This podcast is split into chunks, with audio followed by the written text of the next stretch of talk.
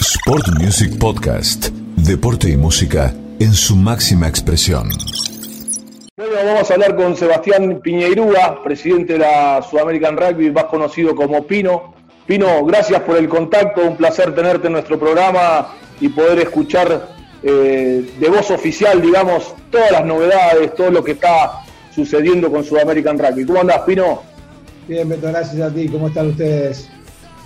Bien, bien. Eh, trabajando como hace cuatro meses desde casa, haciendo home studio con el programa Super Rugby que lleva 15 años acá en Rosario. Y bueno, eh, realmente nos estamos dando lindos gustos también porque podemos eh, poder entrevistar y, tener en nuestro programa gente que habitualmente está mucho más ajetreada, corriendo, trabajando. Y hoy en día a la mayoría lo encontramos en casa como te vemos ahí a vos muy tranquilo en tu casa, así que poder hablar de cualquier cosa, ¿no? Sí, exacto, estamos acá, así que, como decís tú, busquemos la parte positiva de todo esto, a veces estamos medio en la máquina y bueno, ahora eh, estos últimos meses estuvimos más tranquilos, más haciendo cosas que, a veces postergás y, bueno, calculo que estamos todos en la misma. Acá en Uruguay estamos bastante bien, por suerte somos medio una isla dentro de la región, pero pero bueno, como también somos un país chico, también dependemos mucho de, lo que pasa alrededor nuestro, entonces el hecho de que Argentina, Brasil, que, son países que, tienen mucha influencia sobre nuestra economía y sobre nuestras actividades en general, estén un poco más trancados que nosotros, también hace que, acá todavía no, se termine de activar del todo. Pero, pero bueno, por suerte sanos y bien de salud, que, que en estos tiempos es lo más importante. Lichi. Sí, Pino, esto que decís que, está, digamos, está con el tema de la pandemia, está bastante controlado, está bien. ¿Cómo, cómo están avanzando? ¿Cómo viste esta vuelta al rugby ahí en, tierras charrúas? No, la verdad que como te decía, acá eh, en Uruguay somos unos privilegiados en este momento. Este, los chicos hace más o menos 3, 4 semanas que volvieron al rugby, tuvieron dos fines de semana de partidos amistosos y ya el fin de semana pasado empezaron todos los campeonatos oficiales, desde, desde primera división hasta la sub-17 o sub-15 creo que empezó también, o la sub-15 empieza ahora, pero creo que hasta la sub-17 seguro. Así que nada, se vivió con mucha alegría, con mucho entusiasmo, más allá de, los resultados y de los partidos y de que todavía no puede ir la gente a ver a los clubes porque son sin público, al menos con muy poca gente. Pero, pero bueno, nada, los chicos volvieron a la cancha, volvieron a jugar, que, todos quienes fuimos jugadores sabemos que, jugar es lo que, lo, que, te mueve, lo que te llena y lo que te hace feliz. Entonces, haber podido empezar el campeonato y que los chicos estén jugando es un, paso muy grande que dio la Unión Uruguay. Sí, fue un poco lo que vivimos de este lado del charco, fue envidia sana, pero lo, lindo y lo bueno de saber que, ya se puede jugar, que hay lugares que, están jugando y bueno, más con, nuestros hermanos uruguayos, la verdad que a mí me puso muy contento. Esto puede ser un puntapié inicial para poder armar esa eh, idea que, tienen en Sudamérica Rugby de, la burbuja y meter un, sudamericano o un torneo digamos, de mayores a nivel sudamericano con eh, Brasil, Chile, Argentina y, Uruguay eh, en, octubre. ¿Se puede llegar a dar? ¿Con esto te, da más, más aliciente? Sí, te cuento. Nosotros nos fijamos una cantidad de pasos. Dentro de esa cantidad de pasos que teníamos en Uruguay, teníamos como dos grandes mojones. Un mojón era volver a lo que es, como te decía, nuestro rugby local, nuestro rugby amateur, nuestro rugby de clubes, el entrenamiento de los, de los teros también. Todo eso ya se dio. Y bueno, y después teníamos uno un poco más ambicioso que éramos, que era, digamos, viendo un poco esa situación favorable en la que nos encontrábamos, ver cómo podíamos ayudar a todo el resto de los países de la región y ahí este, nos involucramos directamente Sudamérica Rugby para tratar de generar en Uruguay, como decías tú, ese hub, ese polo, esa burbuja para que los demás países, por lo menos en la parte internacional, pudieran mover a sus jugadores de alto rendimiento y generar algo. Eso se hizo, se avanzó, se presentó, ya te diría que está todo muy encaminado. Eh, tenemos todas las autorizaciones del gobierno uruguayo para hacerlo. Sudamérica Rugby ya consiguió los fondos, se, están haciendo reuniones hace capaz que un mes y medio, dos meses, con todas las uniones semanalmente con diferentes equipos de trabajo para que, para que esto sea una realidad. Y ya está, ya hay fecha, se estaría jugando en la primera quincena de octubre, desde los equipos estarían llegando los últimos días de septiembre, el campeonato terminaría el 12 de octubre, creo, 12, 13 de octubre, por ahí. Tenemos todo confirmado, todo armado, los hoteles ya con sus protocolos aceptados, con todos los trámites hechos, migraciones acá que ya les armaría el corredor para que entre la gente y no tuviera ningún tipo de problema. Y hemos hablado con nuestras autoridades y está todo medio armado. Lo único que está un poco trancado es un poco la situación de Argentina, porque obviamente que cada unión después tiene que resolver su interna, cómo hace para poder participar. Ahí, simplemente para, para tener todos medio claro en qué situación estamos, obviamente Uruguay tiene su tema resuelto, como tú decís, ya está jugando. Brasil y Chile lo vemos bastante avanzado y que creemos que no van a tener ningún problema. Argentina es el que está un poquito más trancado ahí y bueno, ojalá que, se puedan solucionar los problemas que tienen, que puedan mejorar y, estar listos para poder participar y que los chicos puedan, puedan tener la posibilidad de jugar. Este, pero, pero más o menos ahí es, es por donde andamos. Pino, sin lugar a dudas, creo que, Uruguay eh, eh, empezó a imitar y a copiar lo que hizo el seleccionado argentino de rugby, los Pumas, con todo el tema de pladar y competencia, y de hecho se, ve mundial a mundial el progreso que, está teniendo Uruguay con, respecto a la competencia. Y bueno, justo le llega esta, esta pandemia maldita a, no solo Uruguay, sino a toda Sudamérica y a todo el mundo. Eh, te pregunto, ¿cómo está el tema económico con respecto a esto para el tema de Sudamérica? Sí, como tú decís, a ver, creo que, esta pandemia llegó en el peor de los momentos, en el sentido de que veníamos muy bien en la región, estábamos consolidando una cantidad de cosas. Nosotros nos fijamos como también varios pasos. Al principio era potenciar Uruguay y tener un segundo equipo en la región que pueda clasificar a los mundiales, ir a los mundiales, ir mejorando y tener este, una participación aceptable. Eso se fue consiguiendo. Después, este, entendimos que teníamos que seguir dando pasos, mejorando los altos rendimientos de Chile, de Paraguay, de Brasil. Hicimos todo un trabajo que pusimos a, Daniel Urcade al frente para que transmita un poco todo lo que había aprendido y todo lo que había este, recogido en su experiencia con los Pumas y con los Pladares y en Argentina para tratar de volcarlo en otros países de la región y poder imitar y seguir ese camino se hizo con Brasil, se hizo con Chile, se hizo con Paraguay, se siguió mejorando con Uruguay, que ya lo venía haciendo. Después armamos la Superliga de rugby para darle a todos esos jugadores que de alguna manera los estábamos haciendo tomar una decisión de dedicarse un poco más al rugby, de ser más profesionales, de tratar de dar mucho de su tiempo para para su unión y para su seleccionado, de, poder, de poderles darle una contención, un lugar donde jugar. Y con ese criterio fue que se armó la, la Superliga de Rugby, que sudamericana que había empezado y que había sido bastante exitosa. Le habíamos logrado que Chile tenga su equipo bien armado, con un ambiente muy profesional, con jugadores que, que se podían dedicar a esto. Lo mismo hicimos con Paraguay, lo mismo habíamos hecho con Uruguay, con Argentina. Bueno, nada, veníamos bien y como que vos decís, como decís tú, con la pandemia se cortó. Hoy nosotros no lo hicimos para, suspenderlo, lo hicimos para que siga. Somos muy optimistas por naturaleza, creemos que va a seguir, estamos convencidos de que la Superliga el año que viene va a existir, va a estar, va a funcionar y que nada, todos aquellos chicos que se metieron en este proyecto van a, van a tener sus respuestas y van a poder volver al rugby. Obviamente, contestando tu pregunta, va a haber que ajustar cosas económicas, sí, por supuesto.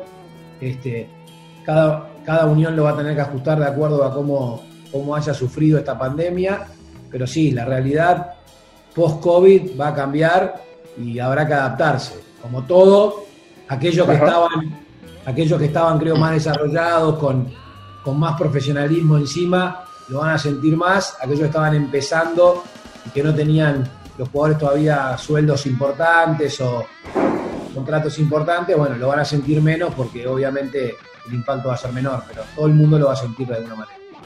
Yo me, refería también un poco más arriba, yendo a, World Rugby, con el tema de la elección eh, recientemente que tuvimos y el haber ganado Beaumont y Sudamerican Rugby, obviamente apoyando a Agustín Pichot, ¿eso puede llegar a tener repercusión a nivel Sudamérica, Pino?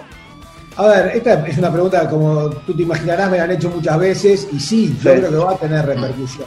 Creo que la mayor repercusión que va a tener es el no tener a Agustín en World Rugby, que era un facilitador de muchas cosas, y una persona que nos ayudaba mucho y que de alguna manera, cuando nosotros presentábamos un proyecto, como decís tú, una solicitud de fondos, la posibilidad de, bancar alguna, algún partido, alguna gira, algún evento, ya sea para Chile, para Brasil, para Uruguay, para lo que sea, bueno, no es lo mismo si tú lo mandás y cuando se trata tenés a alguien en la mesa sentado que te lo defiende, que si entra, entra la solicitud y casi que los que la reciben no saben ni hablar español. Entonces es mucho más difícil, pero, pero digo, de alguna manera este, creo que eso, como tú decís, va a ser un impacto y es algo que hemos perdido. Tendremos que ver cómo podemos eh, buscarle la vuelta para que no nos veamos tan perjudicados. Es difícil. Hoy World Rugby claramente ha marcado posiciones y políticas que están lejísimos de lo que nosotros compartimos y que lo que nosotros creemos que, es lo que hay que hacer para desarrollar el rugby globalmente, por ponerlo un término pero bueno, este, hay que estar siempre dando pelea y, buscando cómo lograr las cosas. Sí, así Pino, como eh, te propusiste crear la liga el, año pasado y lo lograste, creo que en el 2021, por la información que yo tengo, ya la, SLAR estaría, lo que pasa que no, se puede confirmar, una cuestión de incertidumbre que, nos aqueja esta pandemia, así que bueno, esperemos que tener SLAR eh, con, en 2021 el tema Jaguares 15, ¿qué le daría a la SLAR la presencia de otro, otro equipo argentino? O, esos jugadores eh, desparramados en las otras franquicias. Mira, yo te cuento, o sea, a ver, mm. creo que es, importante contestar tu pregunta lo más clara posible para que la gente lo pueda entender, sobre todo que si no después en Argentina es un país bastante complejo en cuanto a las internas que hay y empiezan la SLAR no le sirve para nada a estos jugadores, que no sirve para El concepto de la SLAR es muy sencillo, o sea, la SLAR está creada para ayudar a las uniones a desarrollar a sus jugadores. E, ese es el concepto por el cual hacemos la SLAR. Nosotros entendíamos que Uruguay, Chile, Brasil estaban desarrollando un grupo de jugadores que, como bien decía Beto, venían mejorando, pero no tenían la competencia anualizada, mejoraban puntualmente en periodos de mundiales o cuando se preparaban para algún torneo específico, lo que sea, y nosotros necesitábamos darle a esos chicos la posibilidad de jugar World Rugby todo el año. Y por diferentes motivos, mucho más Brasil, mucho más Chile que Uruguay, pero digo, también Uruguay, sus campeonatos internos, locales, como quieramos llamarlos, no eran lo suficientemente competitivos como para esos chicos poderles darles una competencia adecuada. Entonces, en ese y, y muchos se iban a Europa a equipos de segunda, tercera, cuarta división por dos pesos con 50 y terminaban viviendo en apartamentos con cuatro o cinco chicos y muchos de ellos trabajando en un bar o dejando de jugar o dedicándose a otra cosa. Entonces, para evitar eso fue que se hizo la SLAR. En ese momento a Argentina le sirvió para poner en funcionamiento un equipo, digamos, de su segundo nivel después de lo que eran los jaguares para ah, seguirle dando un poco de roce y un poco de competencia. Porque había una realidad de Super Rugby que todos conocíamos. Si hoy eso cambió un poco y necesitamos que la SLAR sirva para ya no darle competencia solamente a ellos, sino también a otros jugadores que de repente por las circunstancias del, del virus no van a tener más Super Rugby o por lo menos no van a tener más Super Rugby eh, en forma permanente como lo venían teniendo, sino que tendrán alguna otra cosa más aislada, bienvenido sea la SLAR, la vamos a potenciar, la vamos a acomodar para eso y la vamos a hacer funcionar para cumplir ese objetivo. O sea, ese es un poco el mensaje y en lo que estamos trabajando. Yo estoy seguro que la SLAR es algo que vino para quedarse y que se va a ir adaptando a la realidad de los países.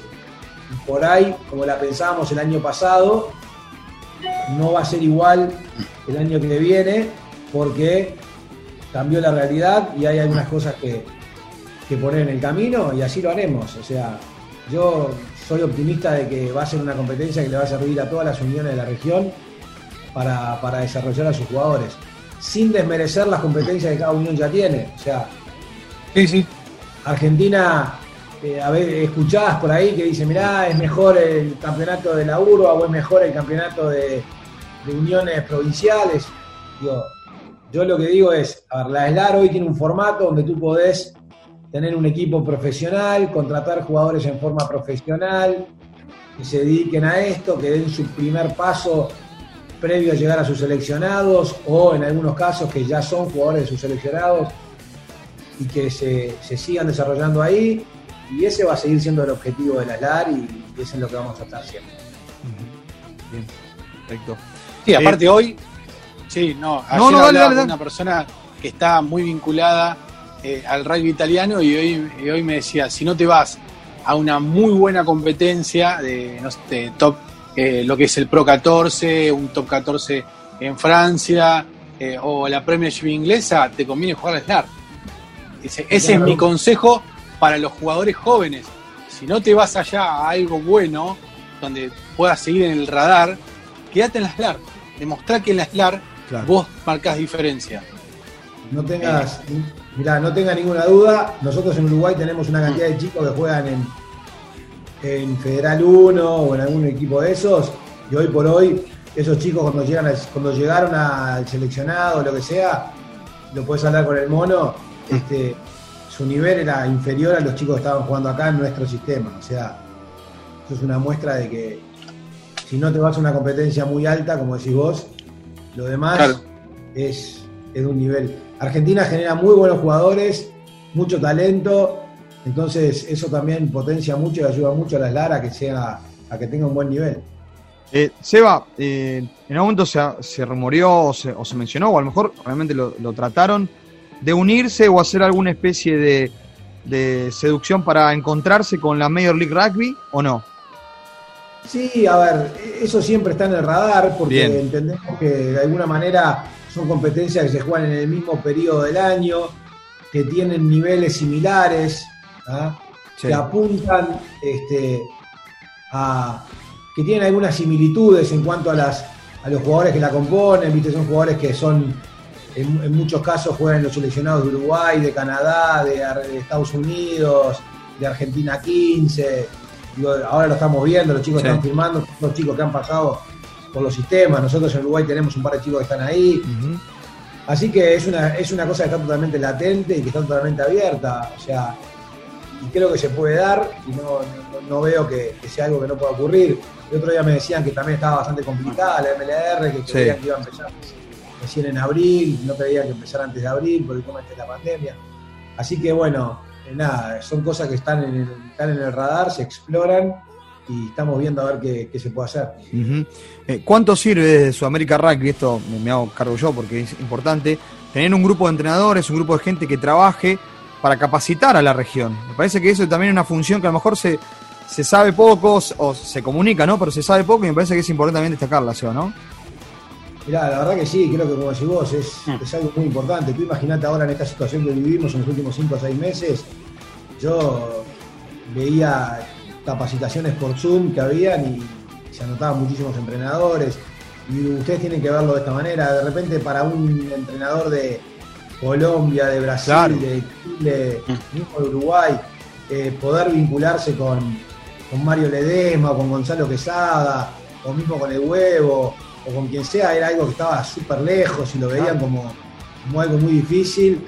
Y en este tiempo he visto a Nacho Fernández Lobe, a Mario, a Gonza, al huevo, a Pablo Bouza, a no sé, muchísimos. este, preparadores físicos, managers, mucha gente que, ha compartido mucha información y que ha formado mucha gente en la región. Y todo eso creo que va, a barrar para adentro y va a hacer que, las uniones mejoren y que los seleccionados mejoren. Creo que está muy bueno. ¿Qué te- qué- para la última, si ya te liberamos, Seba, y, y podés ir con, con tu agenda, ¿qué, qué te propones de acá, más allá que la SLAR 2021, te, yo sé que es un objetivo tuyo, pero qué más, aparte en Sudamérica, que querés que para el año que viene, objetivo que te has planteado para, para seguir desarrollando la región? Mira, nosotros creo que tenemos. Yo personalmente soy una persona que me gusta mucho el juego, estoy muy vinculada al juego. Me, me interesa simplemente que Sudamérica se desarrolle desde ese punto de vista. Creo que la función nuestra, de los dirigentes, es ayudar a los jugadores a que sean mejores, a las uniones a que sean mejores. Esa, esa es la clave de cualquier dirigente. Entonces, si tú me preguntás hoy cuáles son los objetivos, es la competencia. O sea, y cuando digo la competencia, queremos que Uruguay tenga 8 o 10 test por año, que se pueda consolidar y que pueda tener partidos, que Chile, Brasil pasen de tener nada a tener 4 o 5 por año, que puedan armar un calendario, que sus jugadores puedan saber si van mejorando, si no van mejorando, que puedan tener una estrategia comercial, darle algo a los sponsors, a los fans, este, y complementar todo eso con la liga para que de alguna manera podamos tener una región que, que genere un producto para, para ayudar a, a la UAR, a los Pumas que ya tienen su producto y bueno, que se sumen a acá y que de alguna manera podamos, como te decía, lograr algo en Sudamérica bueno y que no, no haya necesidad de siempre estar mirando lejos para mejorar. Siempre va a haber algunos que se vayan y está bárbaro. Por supuesto que yo aplaudo a un chico cuando firma un contrato. Nos pasó ahora eh, con Arata, se fue a jugar al Castres y fuimos los primeros en decirle, Rata, andá, rompela, Ah. que te vaya bien de bien y disfrutá. Pero cuando viene un chico y me dice que se va a, no sé, sin desmerecer a nadie, pero a la tercera Italia, ¿viste? me da un poco de cosa decir, vos, ¿cómo puede ser que no encuentre acá lo que va a encontrar allá? Que, que es, desde el punto de vista del rugby hablo, ¿no? Es Sí, sí, sí. prácticamente nada, ya si después se va atrás de una novia o porque la familia está allá o lo que sea, ya es mucho más difícil, ¿viste? Pero por lo menos que, que por cuestiones de rugby no, no, no se nos vaya. Perfecto. Bueno, yo perfecto. la última, lo que fue la presentación en lo que viene, agradecer la hospitalidad que tuvimos en el Charrúa el día de la presentación de la Superliga fue fantástico. No conocí el estadio, la verdad que fue es espectacular que el rugby uruguayo tenga un estadio propio. Ahora encima lo- encima es eh, da ganancia porque se lo alquilan al fútbol ahora para la segunda Ah, división. claro, O sea, claro. Está todo pensado, no, no está todo pensado. Sí, la No, verdad que claro, es espectacular. Copiamos, copiamos mucho, no pensamos tanto. Bueno, pero está bien, todo, todo suma. Pero son buena idea. Son buena idea. Yo, yo en la oficina tengo un cartel que dice copie con orgullo. Mirá, mirá que estuvo bien, estuvo bien. Eh, Seba, eh, nada más, agradecerte el tiempo que nos regalaste, la verdad que lo pasamos fantástico, bárbaro, sé que los oyentes también apreciaron esta charla, han eh, conocido una parte más de lo que es Sudamérica Rugby y de cómo están trabajando, que se nota y mucho, que eso es lo más importante, así que agradecerte vos y le vamos a agradecer también a la gente de comunicación de Sudamérica Rugby, a Frenkie Deje y a todo el equipo que nos permitió charlar contigo, así que gracias por el tiempo que nos regalaste. eh. No, gracias a ustedes por todo lo que hacen por el rugby y bueno, a seguir empujando. Vamos arriba. Vamos arriba. Arriba. Abrazo grande, Pino. Gracias, Seba. Abrazo a todos, arriba.